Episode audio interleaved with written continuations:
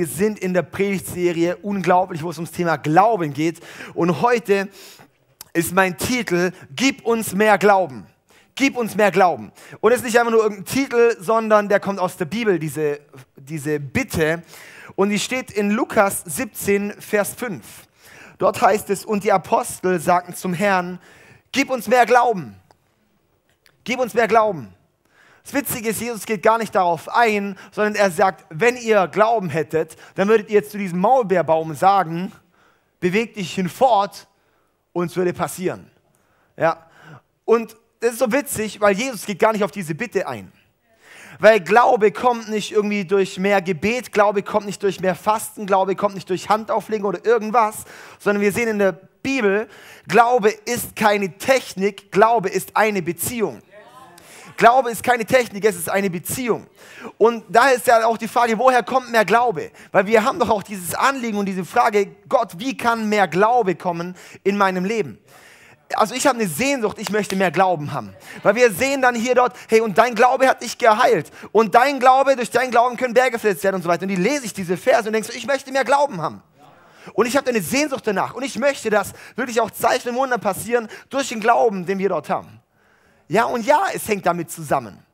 Und es ist einfach eine Sache, wo ich sage, ja und Gott, ich möchte da mehr und ich strecke mich aus danach. Das Problem ist, wir werden dann häufig verkrampft bei dieser Frage. Wir fragen uns, okay, wie kann ich jetzt mehr Glauben produzieren und versuchen eben in technische Formeln zu geraten. Versuchen dann vielleicht irgendwelche Formeln zu verwenden. Okay, wenn ich jetzt im Namen von Jesus verbinde mit meinem Gebet, dann müsste es doch mehr funktionieren oder nicht? Ja, sondern haben wir irgendwie solche Dinge und, und, und Glaube ist kein irgendwie so Formelding, so Hokuspokus, Fidibus, pum, und da kommt's, sondern es ist etwas, das aus einer Beziehung herauskommt. Glaube ist etwas, das eine Autorität ist, die zuerst durch Intimität kommt. Erst Intimität, dann Autorität. Und das ist ein Prinzip, das wir bei Gott sehen. Aber woher kommt jetzt dieser Glaube? In Römer 10, Vers 17 heißt es, also kommt der Glaube aus der Verkündigung die Verkündigung aber geschieht durch das Wort von Christus. Der Glaube aus der Verkündigung, die Verkündigung aber geschieht durch das Wort von Christus. Der Glaube kommt also erstmal durch die Verkündigung, durch die Predigt oder durch das, durch das Hören, heißt es eigentlich auch in anderen Übersetzungen. Das heißt, wichtig ist, dass du überhaupt auch mal bereit bist oder an Orten bist, wo du hörst. Ich habe einen Schlüssel für Wachstum für dich. Sei anwesend. Sei anwesend. Wenn du wissen möchtest, wie du, wie du, vielleicht kannst du dich überhaupt nicht aufraffen, Sport zu machen. Dann habe ich einen Trick für dich. Fahr einfach jeden zweiten Tag ins Fitnessstudio und geh rein. Und wenn du mal dort bist, wirst du auch Sport machen. Das Problem ist, wir schaffen es meistens gar nicht anwesend zu sein. Das Problem ist meistens, wir kriegen diesen Schritt nicht es wirklich zu machen. Und darum ist es wichtig, dass wir als allererstes auch, dass du erstmal in der Kirche überhaupt anwesend bist. Dass du in der Small Group anwesend bist. Ja, das brauchen wir, diese Orte, das ist so unglaublich wichtig. Das heißt, Anwesenheit ist ein Schlüssel für Wachstum. Ja, und dann ist aber eben Verkündigung, das heißt es nicht, der Glaube kommt aus der Verkündigung, aus der Predigt, heißt es nicht, dass es bedeutet, jetzt muss ich mir 20.000 Podcasts immer reinziehen. Ja, Glaube, es bewegt etwas. Auf jeden Fall, wenn wir, mit was wir uns füllen, wird immer auch etwas sein, was aus uns wieder rausfließt. Ja? Aber das Ding ist, dass es jetzt nicht heißt, oh, jetzt, jetzt hör einfach mehr Podcasts und so weiter an, sondern es braucht im Endeffekt, dass wir, und zwar die Verkündigung kommt aus dem Wort Gottes und dass wir das Wort Gottes als Grundlage haben. Das heißt, eigentlich heißt es, der Glaube kommt aus dem Wort Gottes. Was ist das Wort Gottes? Wir lesen zum Beispiel, dass Jesus das lebendige Wort Gottes ist. Das Wort Gottes bedeutet zum einen das geschriebene Wort Gottes, so wie auch wenn der Heilige Geist heute spricht. Das Problem ist meistens nicht, dass wir Gott nicht hören, sondern dass wir andere Stimmen mehr gehorchen. Das Ding ist oft nicht, dass wir eigentlich Gott gar nicht hören, sondern dass wir eigentlich andere Dinge mehr gehorchen. Und das ist so ein Schlüssel, wirklich, was für einen Stellenwert hat das Wort Gottes bei uns? Und das ist eigentlich eine meiner ersten Fragen, ist so dieses, hey, was glaubst du eigentlich wirklich? Was glaubst du wirklich? Das ist eigentlich eine sehr wichtige Frage, die wir haben müssen. Was glaubst du wirklich?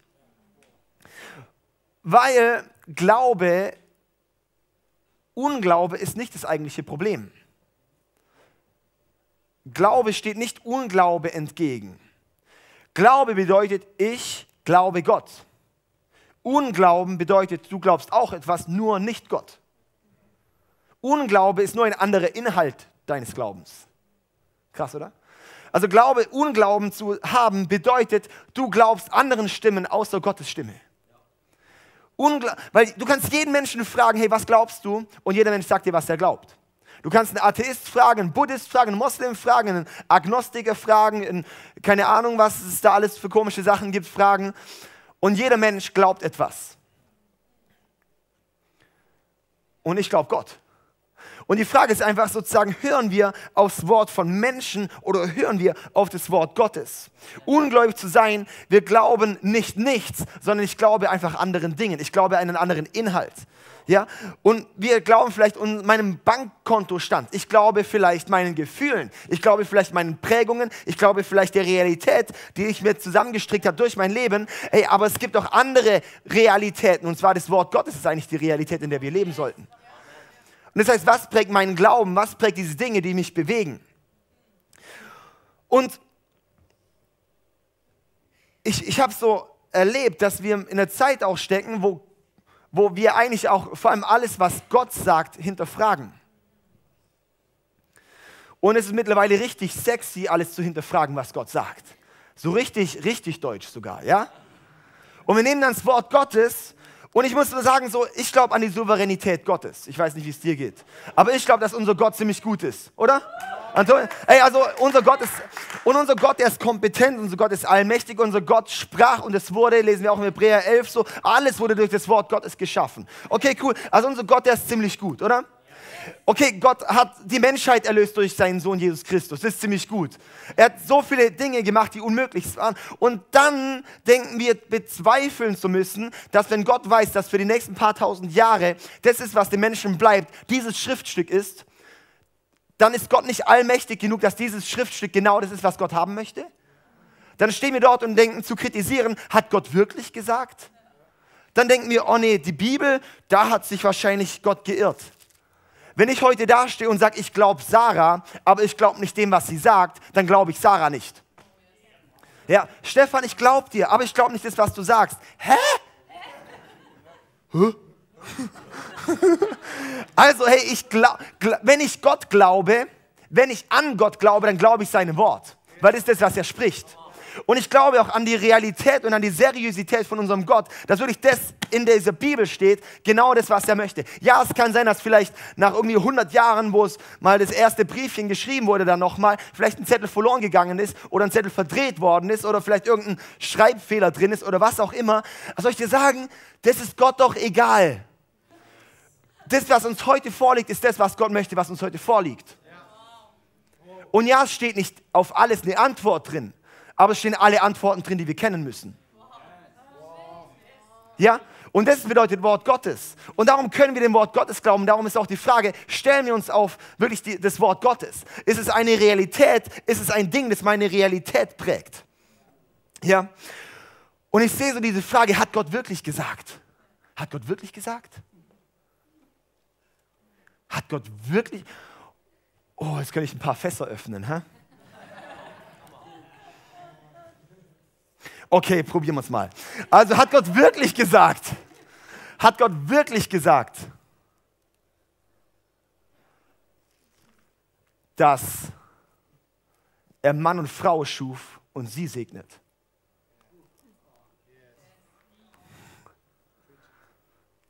Nee, mittlerweile unser christlicher Humanismus hat sich hingedreht. Solange es alles um Liebe geht, ist alles gut. Solange es Liebe bei dir rauskommt, ist doch gut.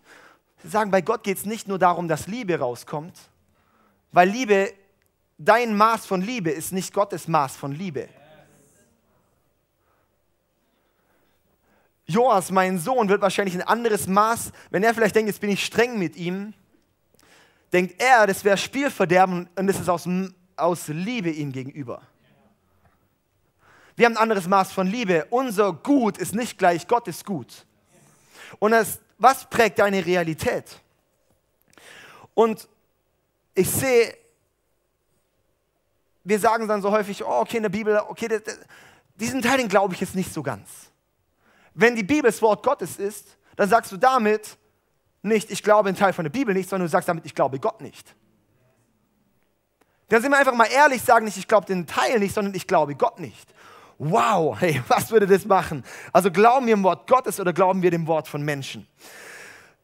Dann geht es dort weiter eigentlich mit der Frage, hast du Zuneigung oder Glauben? Hast du eigentlich Zuneigung oder hast du Glauben? Und da habe ich uns hier so eine schöne Matrix mal aufgemalt. Und zwar, ähm, es gibt so diese, diesen Zweig von Wohlwollen Gottes und den Zweig von Kompetenz Gottes. Und wir glauben, oder wir haben häufig so ein, für uns ist so das Wohlwollen Gottes vielleicht eine hohe Re Realität.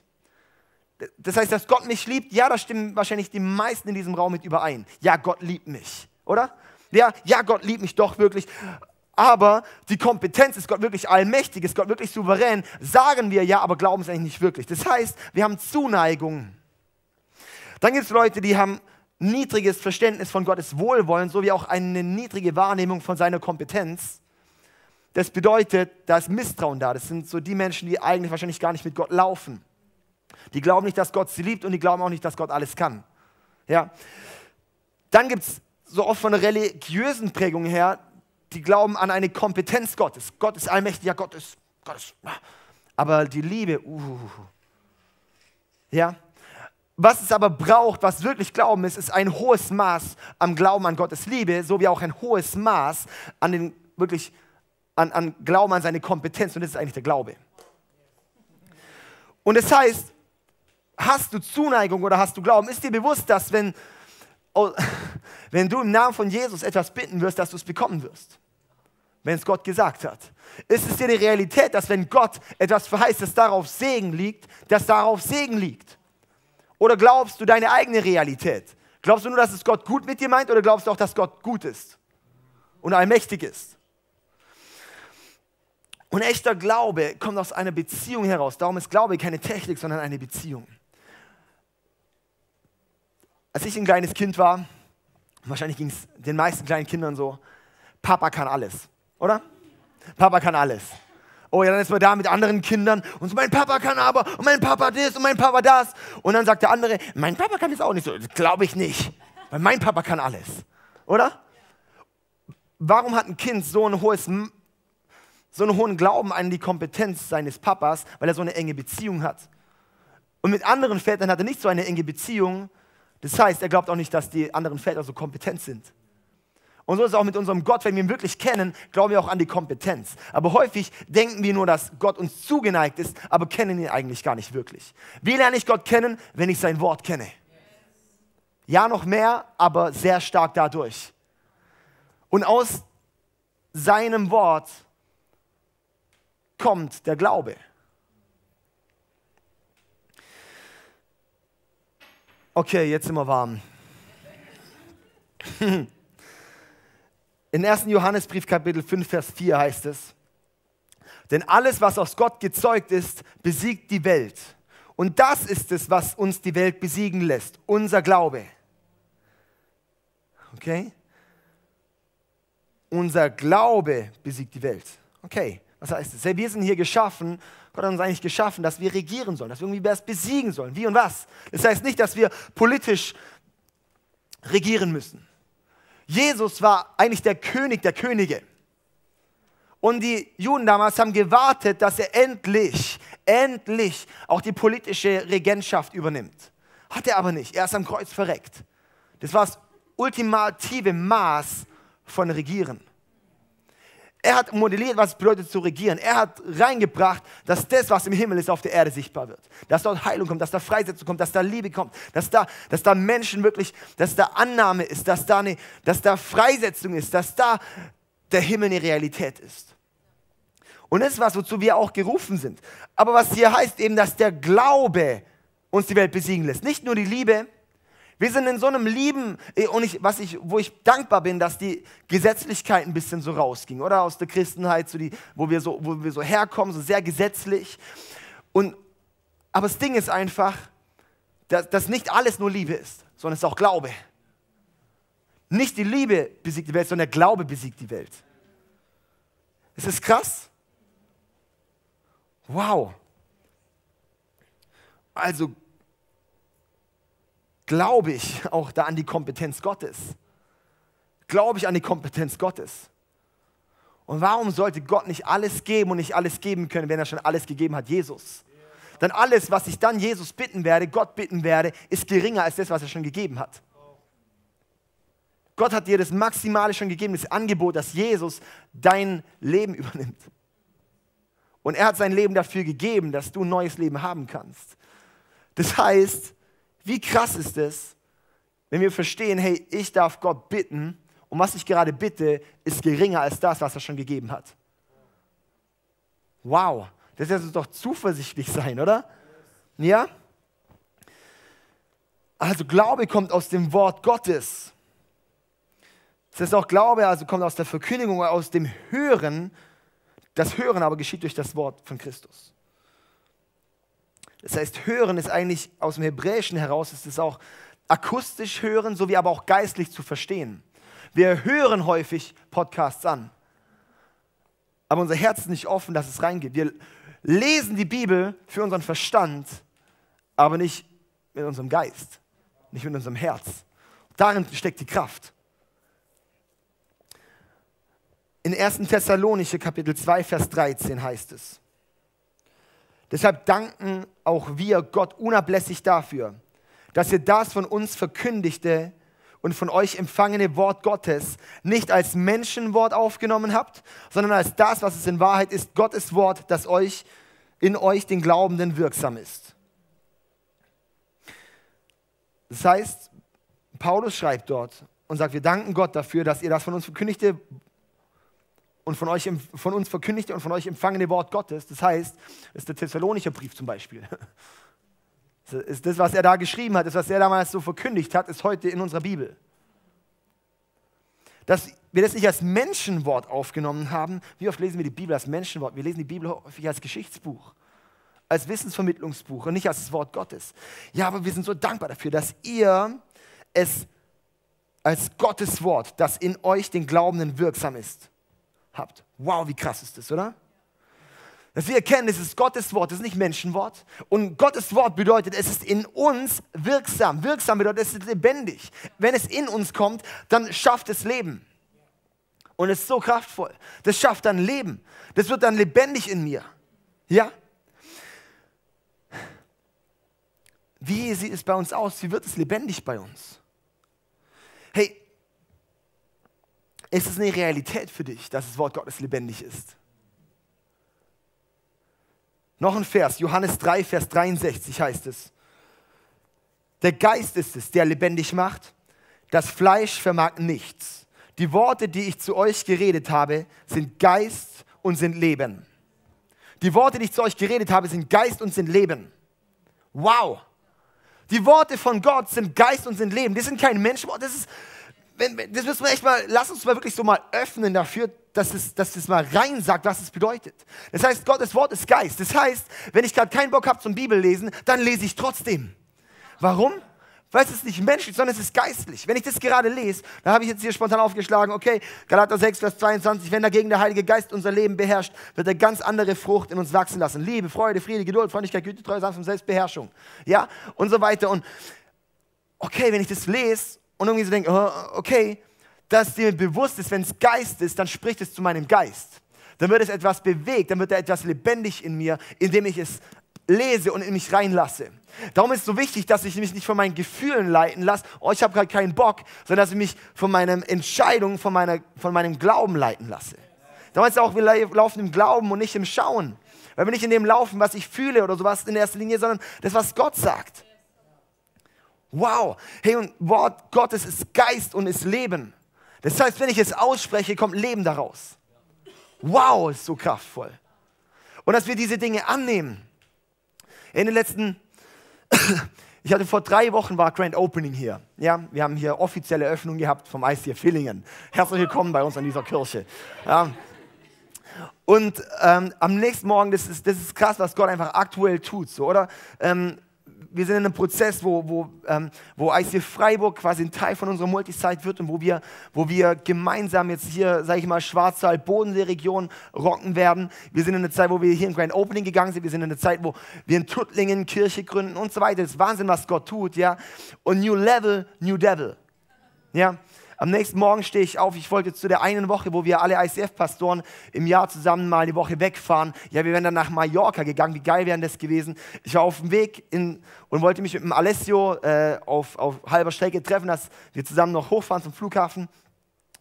Und ähm, in dem Moment, als ich ins Auto einsteigen wollte, mache ich die Türe auf und, und es gibt also die Momente, wo man denkt, aua, und es gibt die Momente, wo du denkst, oh shit, oder? Und es war so ein Oh shit-Moment. Ich habe die Türe aufgemacht von so einem höheren Auto und so eine recht spitze Tür und die hat ins Auge geschlagen. Und das Problem ist, wenn du keinen Widerstand spürst und es ins Auge geht, dann ist es nicht so ganz gesund. Und es war sofort im ersten Moment, habe ich gewusst, okay, das ist gerade nicht gut. Und was ich gemerkt habe, ist, es hat so ein komisches, dumpfes Geräusch gemacht und es hat, und es hat angefangen, alles Mögliche irgendwie zu fließen in meinem Auge. Ja? Und ähm, das war ein ziemlicher Schockmoment. Unter anderem, weil ich auf diesem Auge hier ähm, nur 20 Prozent noch sehe. Und dann war das sozusagen ein Schlag in mein gutes Auge rein. Und es war im ersten Moment ein Schock, wo es geblutet hat und alles. Und ich habe erst gedacht, oh shit, jetzt kann ich da auch nicht mitgehen und jetzt müssen wir ins Krankenhaus und alles. Und dann versuche ich mein Auge aufzumachen und ich sehe nichts mehr. Und es war richtig heftig. Sind wir sofort ins, ins Krankenhaus gefahren. Ich bin im Auto dann in Ohnmacht gefallen.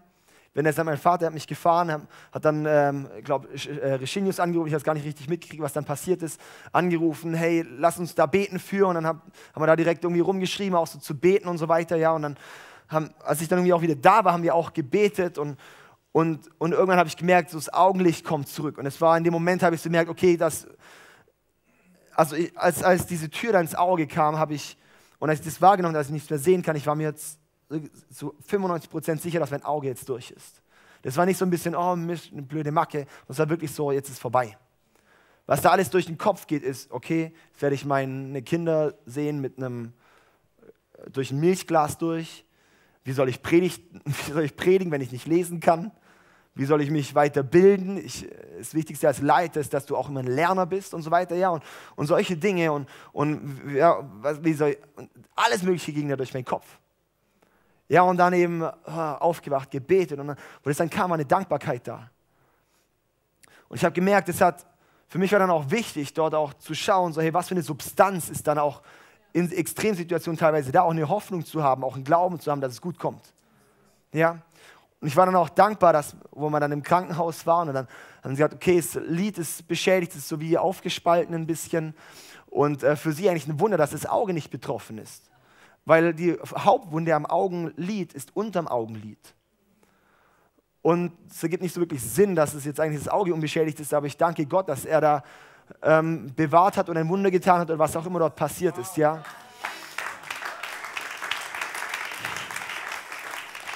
Und ich, ich habe dann auch gemerkt, so hey, das ist, das war, das war eine Extremsituation. Mein Körper war auf jeden Schock. Ich war eine Woche lang war ich dann in einem Schockzustand, ähm, zumindest so, dass ich, sobald ich mich bewegt habe, am Arsch war, sowas, ja. Und kann sein, durch, wurde, ich dann auch noch operiert. Ich wurde dann nach, nach Tuttlingen in die Augenklinik gefahren vom Krankenhaus aus und ähm, da hat man dann mein Auge zusammengeflickt und ähm, da habe ich erstmal nicht so gut gesehen natürlich, ja.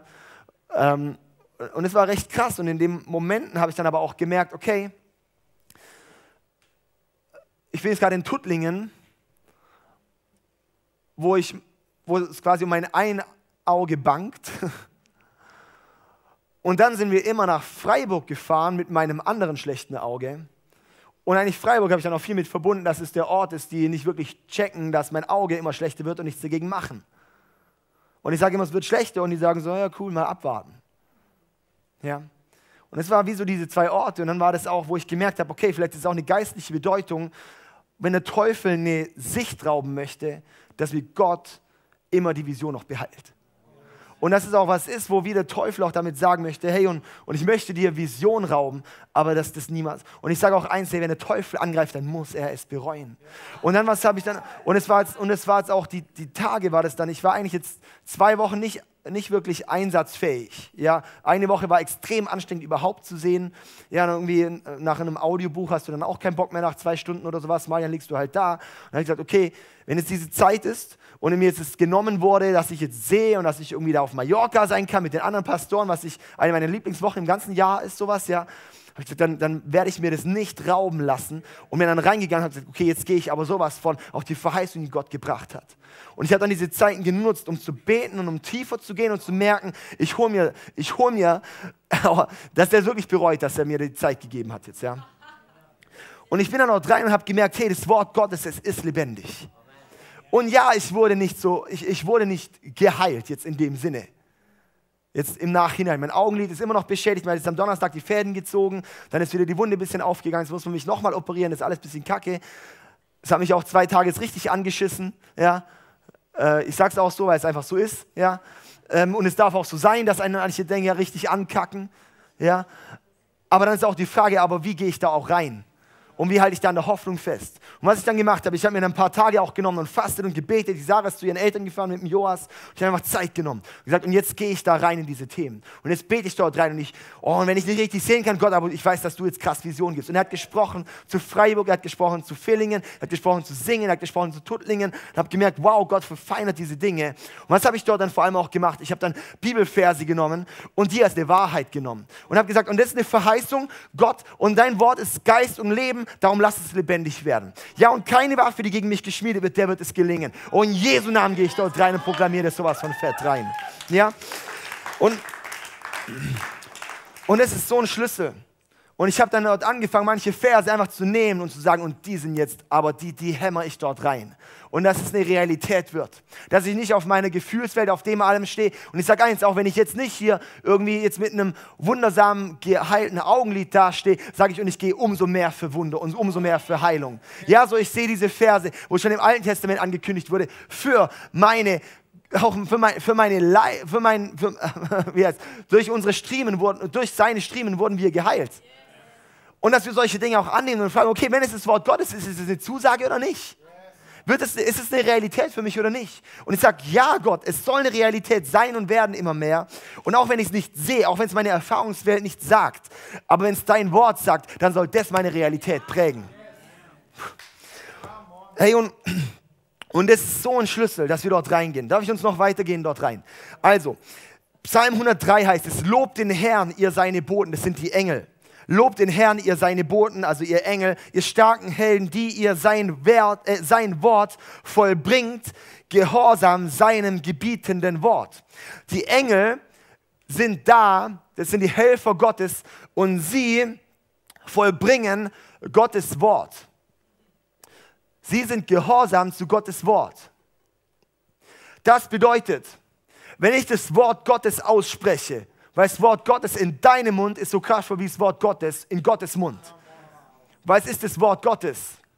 Und wenn ich das Wort Gottes ausspreche, dann musst du dir Folgendes vorstellen. Es macht so bim, bim, bim, bim, bim, bim, bim. Und dann die Engel so activated. Ja? Das ist, was dort passiert, wenn wir Gottes Wort aussprechen. Mit Gottes Wort aktivieren wir. Und, und eine Sache, die hat sich im letzten Jahr bei mir verändert, dass auch wenn ich bete, ja, ich bete inbrünstig und voller Leidenschaft, aber was ich vor allem versuche, ist, bringe ich, mein, bring ich das Wort Gottes in mein Gebet rein. Weil ich kann meine eigenen Gebete formulieren, aber, aber das Wort Gottes ist viel kraftvoller dass ich diese Dinge sehe. Und darum ist so ein Schlüssel, dass ich das nicht lese, nur als ein Geschichtsbuch. Oh, spannend, was Gott dabei Hosea gemacht hat, ist ja mega komisch. Ja, so. Und dann, und dann gehe ich dort rein und sage so, nee, aber jetzt nehme ich, oh, jetzt war ich gerade bei Hosea, jetzt muss ich wieder suchen. Nee, also, dass, dass ich dann diese Dinge nehme als eine Realität und stelle mich darauf. Prägt es meine Realität und prägt es mein Gebet, weil wenn ich es ausspreche, dann wird es zum Leben kommen. Weil das Wort Gottes ist Geist und ist Leben. Unseren Glauben Deinen Glauben kannst du auch hören und sehen an dem, ob du das Wort Gottes sprichst oder nicht. Und darum ist eine extrem wichtige Frage, ist die Bibel und ist das Wort Gottes in deinem Hoffnungsbereich oder in deinem Wahrheitsbereich?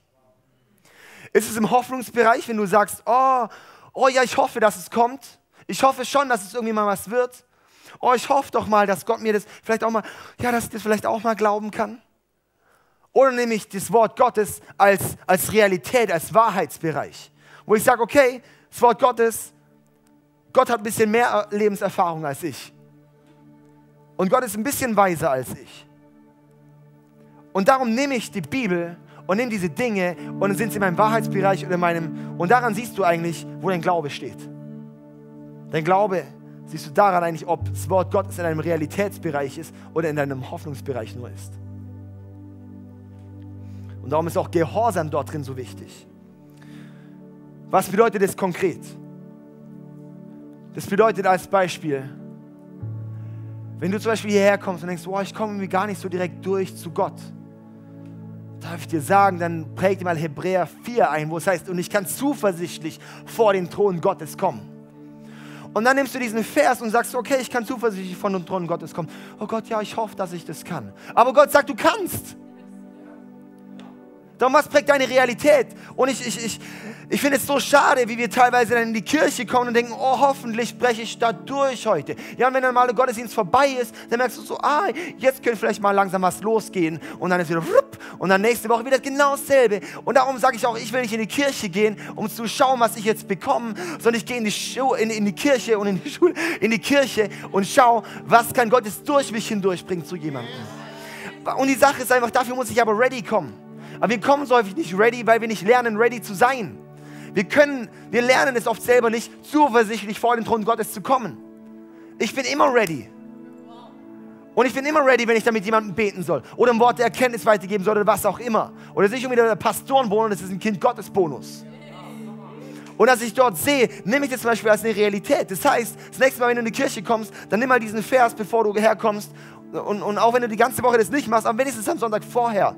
Und du wirst sehen, dass da viel mehr passieren wird, wenn du bereit kommst dann nimm diesen Vers und sag, okay, Gott, ich danke, dass ich zuversichtlich vor den Thron Gottes kommen kann. Ich danke dir, dass ich zuversichtlich vor den Thron Gottes bin. Und nichts und niemand kann mich trennen von deiner Liebe. Und dann sehe ich Römer 8, Vers 1, wo es heißt, und es gibt keine Verdammnis für die, die in Jesus Christus sind.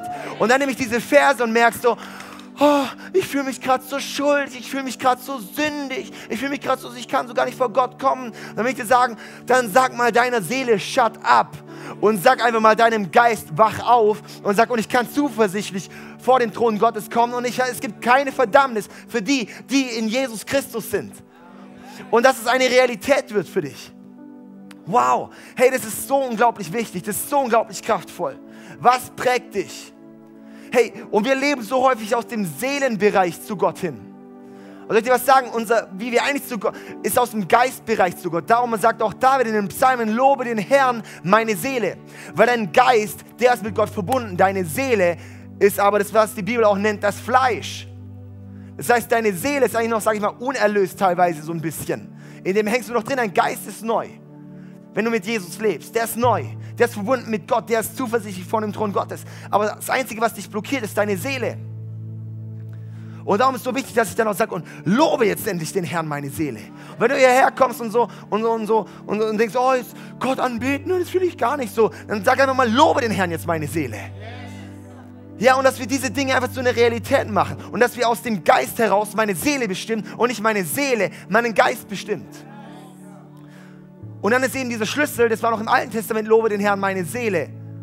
Und es ist gut, wir dürfen es auch aussprechen. Aber das Coole ist, wenn dir da die Worte fehlen, dann rede im Heiligen Geist. Das nennt die Bibel auch das Sprachengebet. Da betet dein Geist und es passiert etwas mit deiner Seele.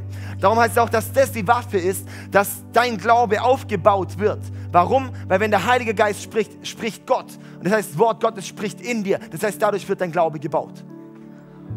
Okay, dann schau mal weiter. Dann denkst du so, oh, okay, Finanz, oh, ich weiß nicht so, ob ich Gott vertrauen kann. Dann nimm mal Malachi 3, Vers 10 und sag, okay, und Gott wird die Schleusen des Himmels öffnen, wenn ich in den, ins Haus Gottes meinen Zehnten bringe. Oh, ich glaube es aber nicht, das ist doch nicht so mathematisch korrekt. Ja, für Gott ist mathematisch korrekt schon korrekt. Ja, so. Und dann nehme ich das als eine Verheißung und sage, okay, danke Jesus, dass du es gibst oh Gott, ich kann dich nicht so hören, dann nimm meine Schafe, hören meine Stimme. Gott, danke, dass ich deine Stimme hören darf. Danke, dass du zu mir sprichst. Oh, ich höre dich aber nicht. Shut up, Seele. Geist, jetzt hör mal. Ja, dass wir solche Dinge nehmen, hey.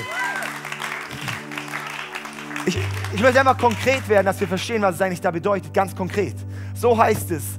Und dann, so kannst du mal, liest so lieber mal die Bibel.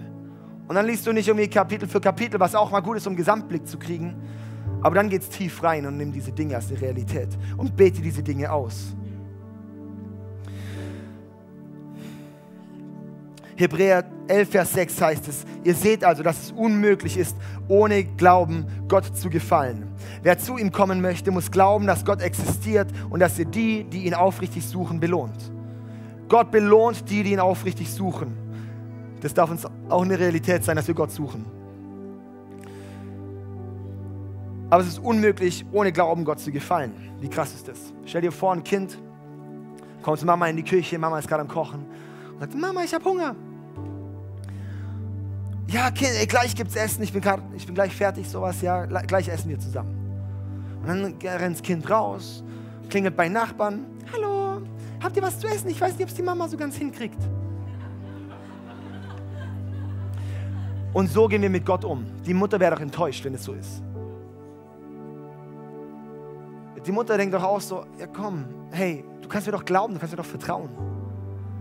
Wenn wir nicht sofort immer das Resultat sehen, hören wir auf zu glauben und gehen zu unserem Plan. Darum ist die Frage, halten wir an Gottes Plan fest? Und glauben wir ihm? Und darum ist es eben hier, ihr seht also, dass es unmöglich ist, ohne Glauben Gott zu gefallen. Und dass, wir, dass er die belohnt, die ihn aufrichtig suchen, die auch dann dort warten und sagen, nun, yes, ich bin ready für das Essen, das du bereitet hast. Ja? Es ist so wichtig, welche Stimmen füttern deinen Glauben? Welche Stimmen füttern deinen Glauben? Ist es das Wort Gottes oder ist es dort das Wort von Menschen? Ist es das Wort von deinen Erfahrungen, von deinen Prägungen? Und ich sage eins, Prägungen sind so eine krasse Unglaubensstimme teilweise. Ja, oh wow, da passiert auch so viel Bullstuhl in der ganzen Christenheit. Ja, hey, was dort teilweise geprägt wird lass uns, lass uns da wirklich schauen, hey, dass das Wort Gottes unsere Realität prägt. Ja. In diesem Sinne möchte ich ermutigen. Ich zum Beispiel habe angefangen, mir eine Liste zu machen. Auch mit Versen, wo ich sage, hey, das sind, das sind Kernverse für mein Leben, die möchte ich in Anspruch nehmen, auf die möchte ich mich stellen, auf die möchte ich als Verheißung nehmen für mein Leben. Und ich schreibe die mir dann auf. Oder kann sogar aus der Bibel-App rauskopieren. Krass, gell? Und in meiner Papierbibel unterstreiche ich die. Ja? Und die lerne ich. Und die nehme ich. Und die bete ich. Und die bete ich dann manchmal 20, 30, 50 Mal. Und was dann passiert, ist, dass eine Realität immer mehr wird bei dir. Wenn du das Wort Gottes sprichst, das Wort Gottes ist lebendig und es ist Geist. Das heißt, wenn du das Wort Gottes sprichst, dann wird da was passieren. Darum ist wichtig, nicht nur abends still im Bett noch ein paar Verse zu lesen. Ich habe letztens mal einen Versuch gemacht. Ich habe Psalm 119 so einige Verse gelesen. Und habe sie erst leise gelesen und war gut. Habe ich angefangen, die laut zu lesen. Und es war viel besser. Warum? Also viel mehr zu einer Realität, auch wenn ich anfange zu sprechen. Lass uns nicht unterschätzen, was da drin ist. Und dann eben auf diese Frage, gib uns mehr Glauben. Gib uns mehr Glauben. Und Jesus sagt, ich gebe dir mein Wort. Ich gebe dir mein Wort. Und stell dich da drauf. Lass das deine Realität prägen. Wachse dort drin im Glauben. Und dann wirst du sehen, was da Gott bewegen wird.